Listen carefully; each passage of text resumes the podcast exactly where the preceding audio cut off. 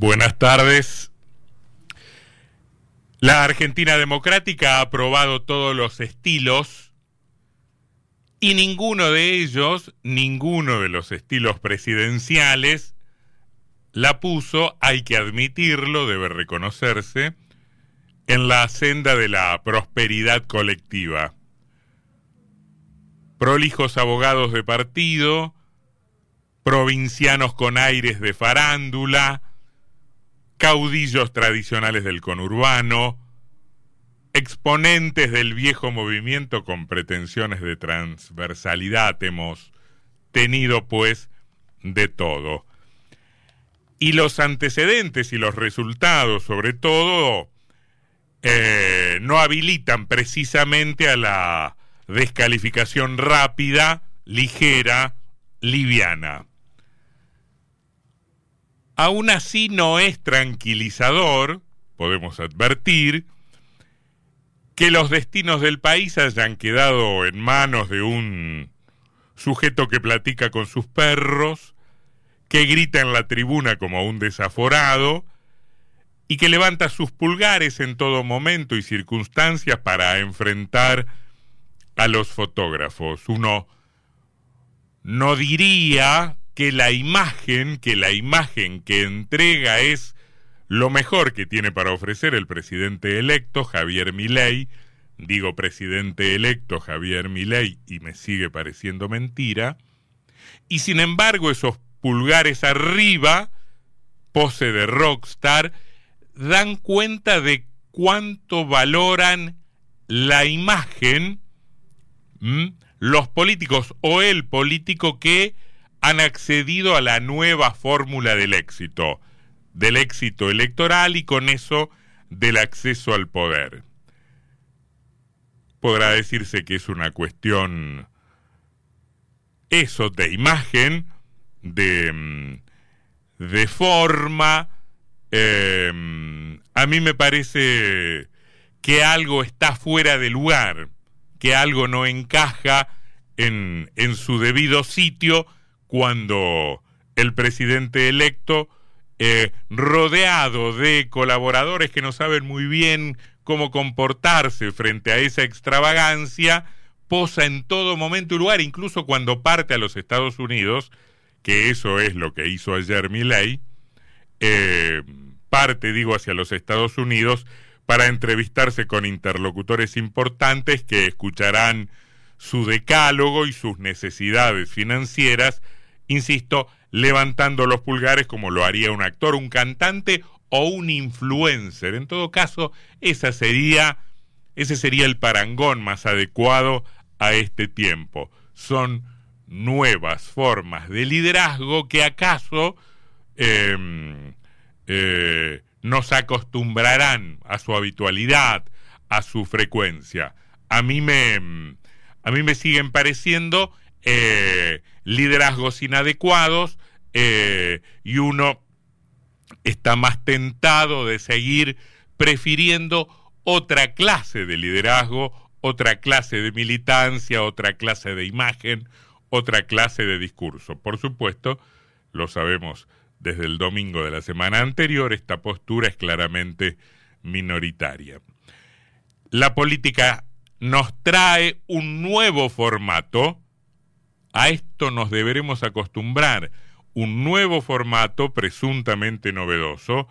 unas fórmulas que, junto a otras más o menos parecidas, más o menos diferentes, forman parte, eh, como no, del fracaso nacional. Porque envueltas como para regalo, vienen, en este caso hablamos concretamente de mi ley, las orientaciones privatistas y desreguladoras y promercado que fueron teoría y práctica en los años 90 del año pasado con el, con el peronismo menemista, con los resultados bien conocidos. Ahora, pese a esos resultados bien conocidos, nos estamos dirigiendo muy rápidamente a ese mismo lugar. Es como que hicieron falta dos décadas de otra cosa, de algo en general distinto, más allá de los matices comunes para que el catálogo de entonces, el que estuvo vigente y reinante en ese momento, resucitara, por supuesto, en medio de una nueva frustración nacional. Digamos, solo los fracasos del presente permiten que, que vuelvan a tener vigencia y consenso fórmulas que en algún momento fueron desechadas por su propio fracaso. Ya tenemos una serie de indicios muy, muy palpables respecto de las eh, formas prácticas que adoptará un, un, programa que fue explicitado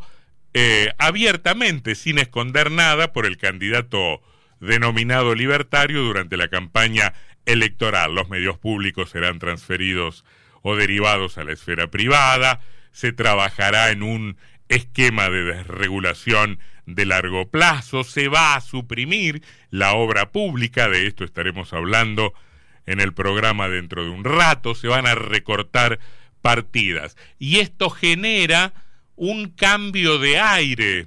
un nuevo clima que, que, pese a los antecedentes es capaz incluso de generar cierto aire o cierto halo de optimismo que por supuesto esconde o relega lo, lo profundo, ¿no? Es como que em, el reino de la forma eh, y de la promesa que tiene un tiempo nuevo va edulcorando las verdades. En pocas semanas tendremos noticias más concretas, se anuncia un paquete de leyes que seguramente merecerá una, una discusión eh, extensa en el Parlamento de la Nación y que nos entregará y nos aportará información respecto de en qué lugar se para cada quien frente a un momento político que pretende ser fundacional o refundar algo que en la Argentina fue, fue política pública en algún momento. Eh, con enunciados simpáticos, el recorte lo va a pagar la política y no la gente, que pueden sonar verosímiles, pero que son una falacia apenas uno empieza a, analizarlos con, con, algo más de detenimiento. Dos más dos seguirá siendo cuatro y los llamados privilegios de la política, o mejor dicho, todos los rubros presupuestarios que la política administró sin cuidado, sin moderación, sin austeridad, digo, los privilegios de la política o esos rubros presupuestarios no alcanzan, por supuesto que no, para equilibrar cuentas absolutamente desajustadas de las que dependen millones y millones de argentinos. Millones y millones de argentinos son empleados públicos nacionales, empleados públicos provinciales, empleados públicos municipales, jubilados nacionales, jubilados provinciales, beneficiarios de programas asistenciales, que uno supone pueden ser los perjudicados más directos de los recortes presupuestarios, del ejercicio a toda hora de la motosierra, pero también sabemos, no porque esté en los libros, sino porque lo hemos vivido, que esta suerte de recorte de sentido ortodoxo termina perjudicando al verdulero de la esquina, al comerciante de la otra cuadra. Ahí, en esa enumeración previa, se encuentra el mayor porcentaje de la inversión de un aparato estatal que sí, por supuesto, es ineficiente, que además es financiado mediante un sistema impositivo que no mira mucho para arriba y sí bastante para abajo, por un aparato estatal que sí es ineficaz, que sí es discrecional, que está manejado muchas veces de manera arbitraria, con sentido de política partidaria, pero que al mismo tiempo, sin negar todo lo anterior, es, en muchos casos, la última, si no la única tabla de salvación que tiene una porción grande de argentinos a quienes la clase dirigente no, contabilizó o no tuvo en cuenta o relegó eh, en un proyecto colectivo sustentable, lógico e inclusivo. A la democracia argentina le ha faltado eso, un proyecto económico que incluya absolutamente a todos. Y entonces vivimos y transitamos una enorme paradoja, no hay aparato de control más importante que el aparato del Estado, es un enorme aparato de dominación, de vigilancia, de sometimiento, que puede llegar a ser un aparato opresivo y que sin embargo se ha vuelto aliado de millones de ciudadanos que de no contar con esa ayuda muchas veces miserable, pobretona del Estado, tendrían solo mercado, tendrían solo mercado con todo lo que ello supone en términos de olvidos y desigualdades. Estamos yendo hacia ese lugar, hacia ese lugar ominoso estamos volviendo. Y por supuesto que no, no habrá motivos como para que mañana nos volvamos nostalgiosos del pasado, del pasado que será este presente que vivimos hoy, con todas sus degradaciones, con todas sus también postergaciones y con todas sus miserias, cuando no con todas sus canalladas. Las postergaciones de este tiempo,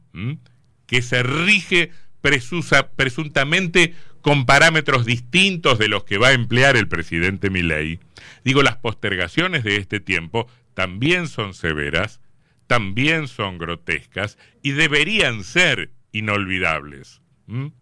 Por lo menos hasta que fracase ese proyecto de restauración, de restauración conservadora que se está poniendo en marcha, que se pone a rodar en pocos días y que está en las vísperas de, de una inauguración. Hacia ese punto nos han llevado, también porque será bueno determinar en algún momento las responsabilidades, hacia ese punto nos han llevado los fracasados de hoy. A una dirección, por cierto, muy poco provisoria. Uno va viendo cómo con enormes dificultades, con mucha improvisación, eh, sin demasiado orden, se va componiendo el elenco gubernamental, que es básicamente un ejército de ejecutivos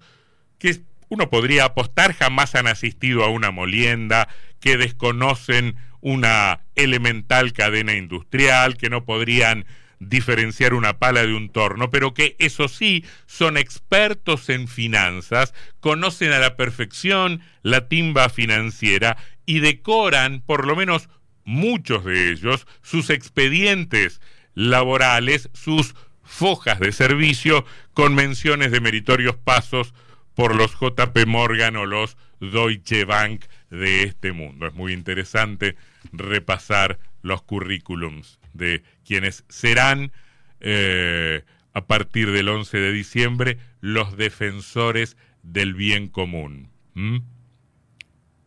Decía Castelli, si ven al futuro, díganle que no venga. El futuro va a llegar, el mañana llegará, aunque le pidamos lo contrario, justamente porque este tiempo, el de hoy, este presente, presuntamente de justicia, llenos de relatos de equidad, muy correcto en términos políticos, nos ha enviado a ese lugar, a ese lugar del futuro que bien conocemos por experiencias del pasado.